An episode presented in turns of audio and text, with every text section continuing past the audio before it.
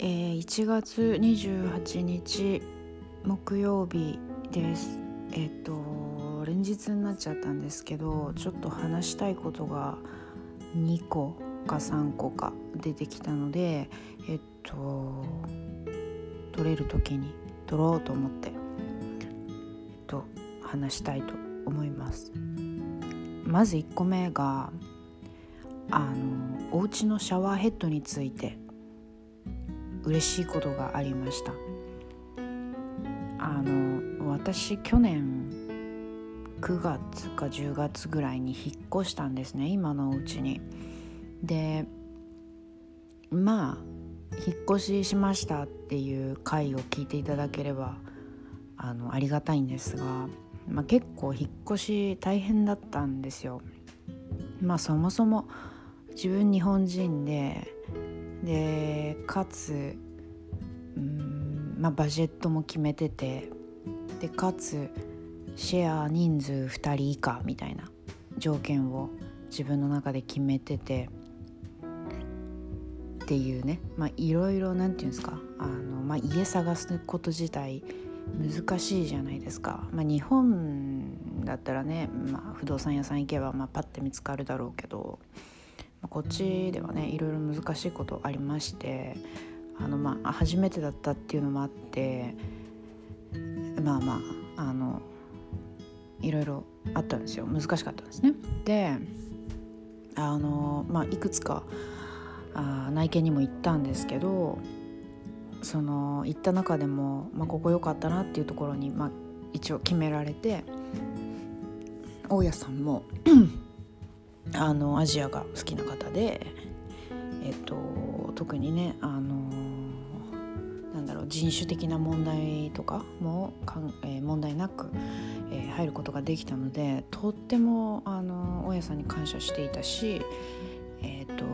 まあ、小綺麗なところだしあの場所も良くてあの気に入ってはいたんですね、まあ、値段もあのバジェット以内でっていう形で。でも1個だけあの問題点があったんですよ。それがシャワーヘッドだったんですね。で内見の時にあの前も話したんですけどあのシャワーの出はどうかなみたいな感じで内見の時にシャワーの出確認する人なんていないじゃないですか。もちろん私もあの確認をしなかったんですね。でえっ、ー、と引っ越しましてまあその日にシャワー浴びようと思ってシャワールーム行ったんですよね。そしたらなんだろうシャワーヘッドがもうな70%か80%ぐらいの割合か壊れてたんですね。でやっぱ80%壊れているシャワーヘッドは水が飛び散るんですよ。あの部屋中に。部屋中っていうか何ていうんですかあのシャワールーム中に 水が飛び散るわけですねすごく。でいやこれはどうやって大家さんはシャワーを毎日浴びているんだっていうねまず疑問が湧きました。がなんかどうやここのシャワーヘッドでどうやってシャワー浴びてるんですか毎日なんて。私は聞けなくてですねあのどうにかこう工夫をして水が一点にあの流れるように工夫をしましてえっとその 飛び散るのを防いで、えー、シャワーを浴びれるようにいろいろ頑張って考えまして習得したんですねシャワーを浴びる方法をうちで。うん、でシャワー私的にはシャワーがまともに出ないことはすごく致命的だったんですよ。まあ皆さんにとって致命的だと思うんですけどいやマジかと思ってすごい萎えたんですね。であのもう絶対シャワーヘッド私が買ってあげようと思って決めてたんですけどなんかある日突然ちょっと調子良くなったんですよ。ちょっと調子良くなってあの飛び散らなくなったんですね。だからまあ破壊破壊率80%が40%か50%ぐらいに収まったんですね。なのであこれはまあ別にまあ、のもちろん買うほどなんですよ。もちろん買うレベルで壊れてるんですけどねあの大家さんが買うべきじゃないですか。普通は。だから、まあ、言わないでも買えよって私は思ってたんであの、まあ、何も文句は言わずそして自分も、まあ、買わずいつになったら取り替えるんだろうぐらいな感じで様子を見ていたんですよ。うん、でそして昨日ついに昨日ですね。3ヶ月目？引っ越してきて3ヶ月か4ヶ月目でシャワーヘッドが新しくなってたんですね。めちゃくちゃこれはもう事件事件というかあのパーティーしたいレベルで嬉しかったことです。うん。本当ここ最近で一番という一番とは言えないですけどかなり嬉しいなと思いました。まともに水が体に当たることがこんなにありがたいことなのかっていうのを あの4ヶ月越しに味わいましたね。うん。なんでなんだろう部屋とかすごい新しいというか何て言うんだろうあのリフォームされてて割と小綺麗なんですよ家自体は。なのになんかシャワーヘッドだけめちゃくちゃ壊れてたんですよね。あれほんと謎だった。しうん。でもなんかその4ヶ月目にして彼女はやっとあもう変えようって思ったんでしょうねきっとね。でもその壊れてるシャワーヘッドで彼女はどうやってシャワーを浴びていたのかまあ私は工夫をしたんでどうにかなりましたけど彼女どうやってたのかなってめちゃくちゃ不思議でたまらないですね。まあ未だに聞けないですけど。うん。でねなんか、まあ、とりあえず昨日シャワーヘッドが新しくなってすっげえ快適ってなったんですけどその前にあのその80%壊れてたじゃないですか最初ねで50%に1回戻っちょっと治ったんですねそうしたらあのね99%壊れた状態に一度なってた時があったんですよ。ほんと壊れるね3日前ぐらいに。っていうのもあのさシャワーって水がこう何て言うんですか？あの棒状になってすごい言い方ちょっとよくわかんないですけども水が棒状になってこう水が出てくるのがシャワーじゃないですか。いろいろな穴からこう吹き出すっていうのがシャワーだと思うんですけどその吹き出す部分が完全に外れて何て言うんだろうもうホース ホースの状態がシャワーヘッドはあるんですよ。シャワーヘッドはあるけどその穴の部分がぼっこり取れた状態のもの がシャワールームにこうかけてあったんですよ。3日前ぐらいね。わこれはすごいわと思って。なんか多分彼女が使ってた時にその穴が開いてるその部分がボコッと取れちゃったんでしょうねきっとね、うん、それであのもうあ取れちゃったから取っちゃえっつって取ったんだろうけれどもその取れた先にあるものっていうのはさなんかもうそのホースから直接出る一本の棒になってる水なんですよね。うん、でその状態なんだろう水が飛び散らないのでまだ良かったんですけどなんかもうホースで水浴びしてる人みたいな気分になりましたね。そのあのなんだろうホースから出るあの水の圧力分かりますか？あの感じで髪の毛洗ったり なんかあの体洗ったりしなきゃいけなかったんですよ。いやマジこれ続くんだったらマジ地獄だ。絶対私シャワーヘッド買いに行こうって思ったのが3日前だったんですね。そうしたらそう昨日な昨日になって大家さんがあの私シャワーヘッド買ってきたから今日買えるからってわざわざ私に一回報告してからあの付け直してたんですね。うん、いやありがとう。ありがとうありがとうなのか？って思いながら「あのあありがとうよかった」とか言ってあのニコニコ笑いながら返事しときましたけどあのありがとうではないですよね。当たり前っていう話なんですけどあの本当にあの生活レベルが1上がりましたね。あの、シャワーをまともに浴びれるっていうあの喜びが1日1個増えまして、あの、とても快適で嬉しい出来事だったので、あの、皆さんに報告したくて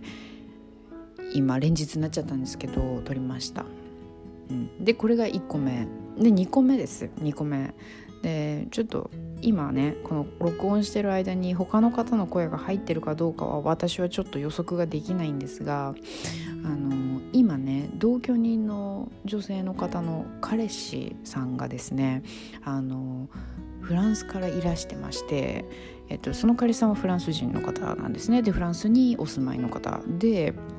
えっと、付き合ってるみたいなんですけど彼女はイタリア人で彼はフランス人。で彼女はイタリアに住んでる彼はフランスに住んでるっていう状況ですで、えっと、コロナウイルスの前まではなんか結構ね行ったり来たり彼女がフランス行ったり彼がイタリア来たりしてあの割となんだろうあの気軽にね、まあ、遠くないので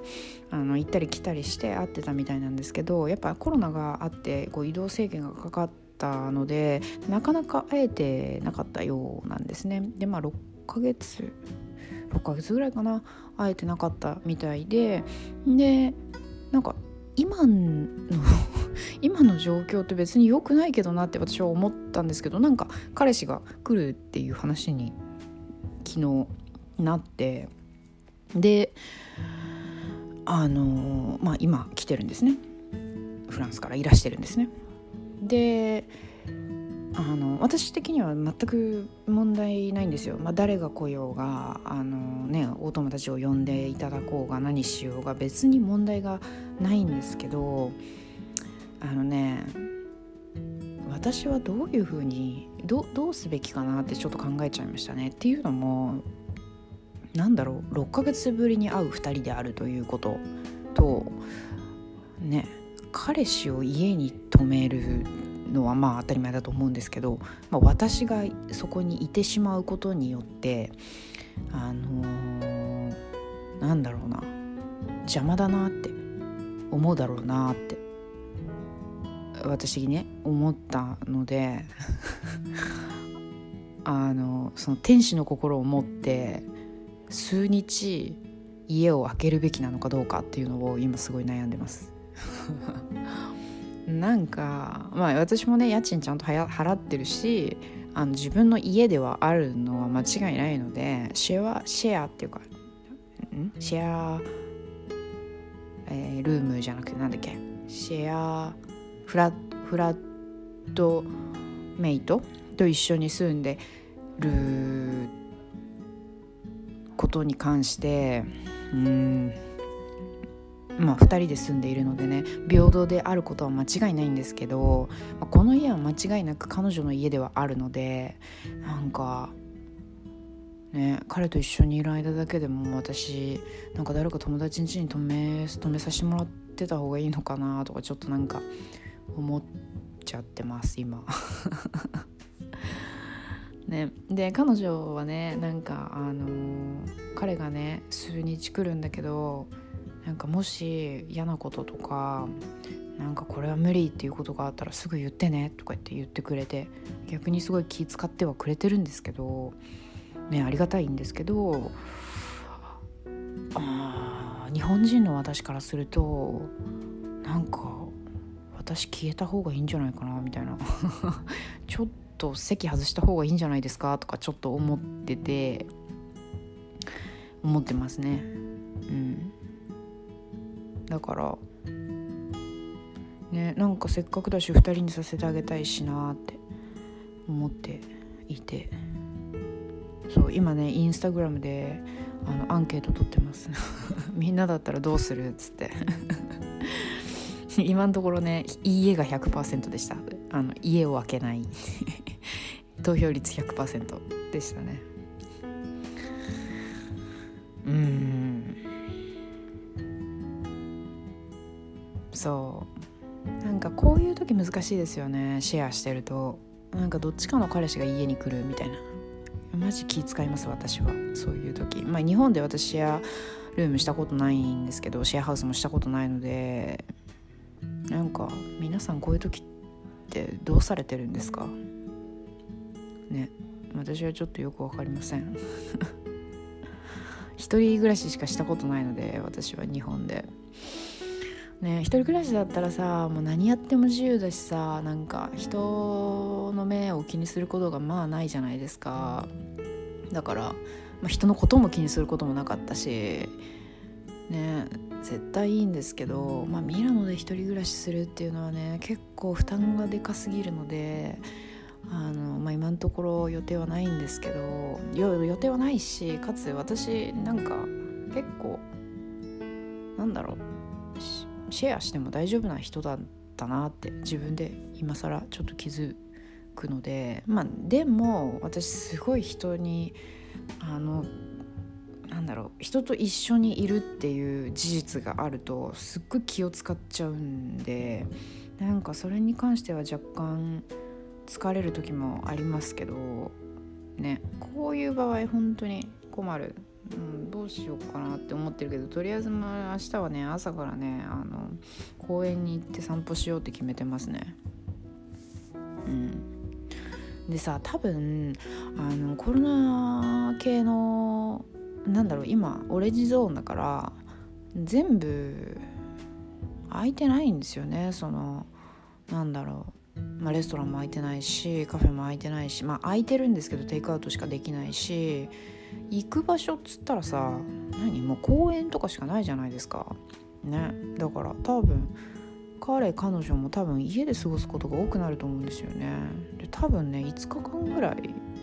泊まっていくかなと思うのでそうなるとさやっぱなんか友達ん家とかに泊まりに行った方がいいよね。絶対ね。うん。なんかちょっと考えます。なんか私も暮らしにくいし正直。ね。なんか。